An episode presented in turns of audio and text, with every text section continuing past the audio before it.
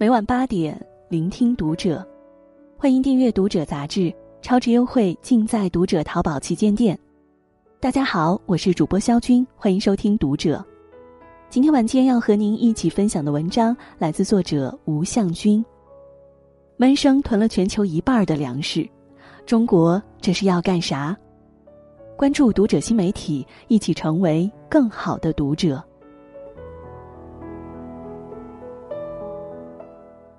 遇上乱世，粮食的重要性甚至要大于武器。俄乌战争以来，全球的粮食价格居高不下。三月七日，乌克兰局势推升小麦价格的话题登上了微博热搜。联合国报告显示，二零二二年二月，食品价格同比上涨百分之二十点七，创历史新高。尤其是欧洲粮仓乌克兰。小麦的价格在一周之内飙升了百分之五十五，创十四年新高。俄罗斯与乌克兰都是小麦生产大国，约占全球小麦出口的百分之二十九。这意味着未来几个月内，全球的粮食会进一步面临紧张，价格也会继续上涨。值得注意的是，今年的两会高层再次强调粮食安全问题。农业部部长也说，今年粮食生产遇到了很大的困难。中国为什么格外强调粮食的问题？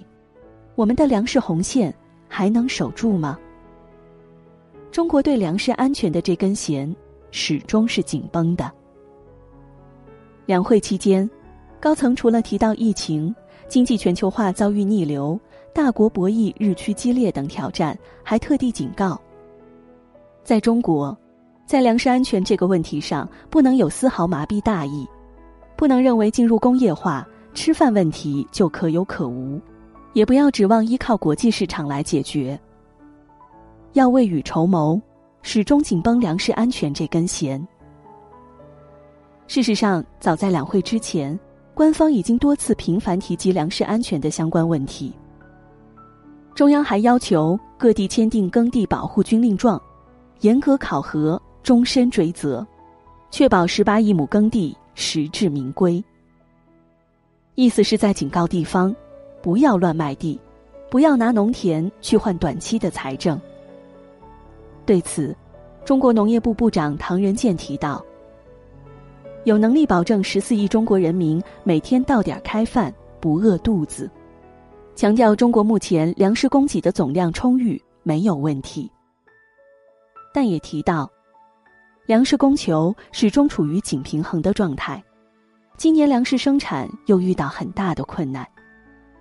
他表示，中国今年冬季小麦作物的收成情况可能是史上最糟糕的。原因是去年遇到了罕见的强降雨，正常小麦种植面积减少了三分之一左右，产量下降了二十多个百分点。不过，大家不必过多担心。美国农业部曾统计，中国人口仅占全球不到百分之二十，但囤积的主要粮食却超过全球库存量的百分之五十以上。早在二零一九年的《中国的粮食安全白皮书》中就载明，中国的储备粮按照每人每天吃掉一公斤粮食的量框算，可以维持一年九个月的时间。另外，还有地方性粮食储备。通常来说，能保持三个月左右。也就是说，哪怕现在中国完全颗粒无收，我们也能吃上整整两年的粮食。这是一个让国外害怕的数据。美国曾经专门对我们的粮食做过数据调查，发现，中国在二零二二上半年全球粮食库存中的占比，玉米达到百分之六十九，大米达到百分之六十。小麦达到百分之五十一，均在过去十年里提高了二十个百分点左右。也就是说，中国不仅粮食储备全球第一，而且还一直在增加这个储备。二零二零年，中国食品进口额达九百八十一亿美元，是十年前的四点六倍。过去五年里，中国大豆、玉米。小麦的进口额猛增至两倍到十二倍不等。牛肉、猪肉、乳制品、水果类也增加了两倍至五倍。又不打仗，囤这么多粮食干啥？在不少外国人眼里，中国囤粮的行为很坏，尤其是邻居日本。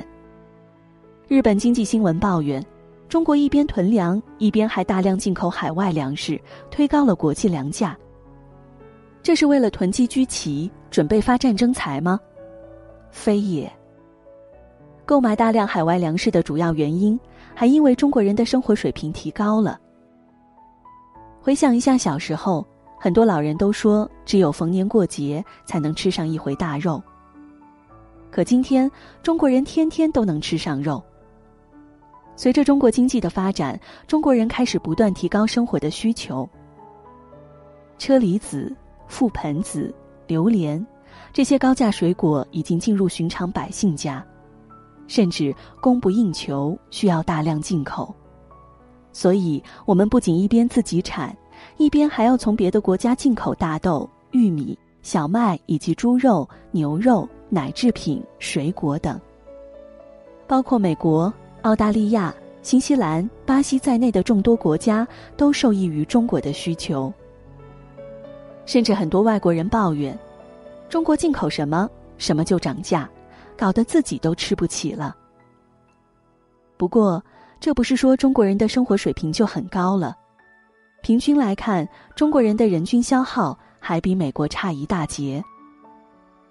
此外，国家在这几年大量进口粮食，也是基于一种高瞻远瞩。粮食的增产离不开化学肥料的使用，而尿素就是其中之一。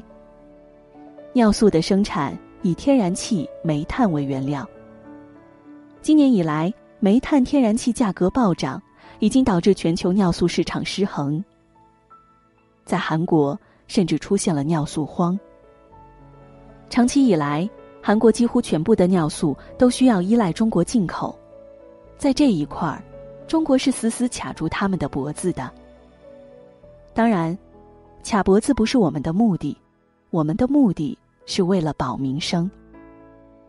由于疫情导致供应链混乱，美国量化宽松导致美元贬值，这几年国际大宗商品价格上涨得很快。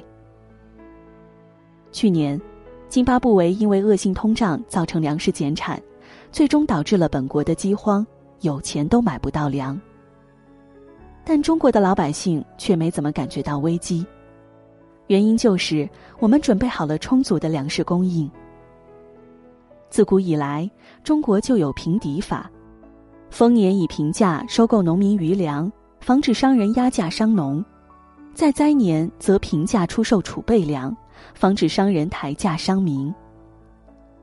中国大量进口粮食，很大程度上就是预测到了粮食、化肥的涨价，所以大量进口。大量囤积，以备纾困民生。去年，印度一位名叫亚达夫的稻农，因为一季的低收成而负债累累。他去了政府的化肥分配中心，却空手而归，内心愈发痛苦，最终选择了服毒自杀。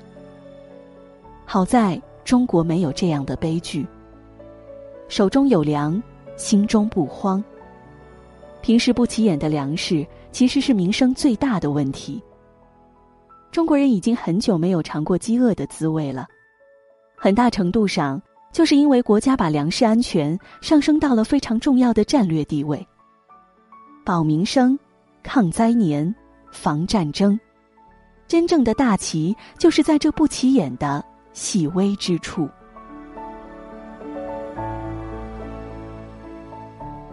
今天的文章就和您分享到这里。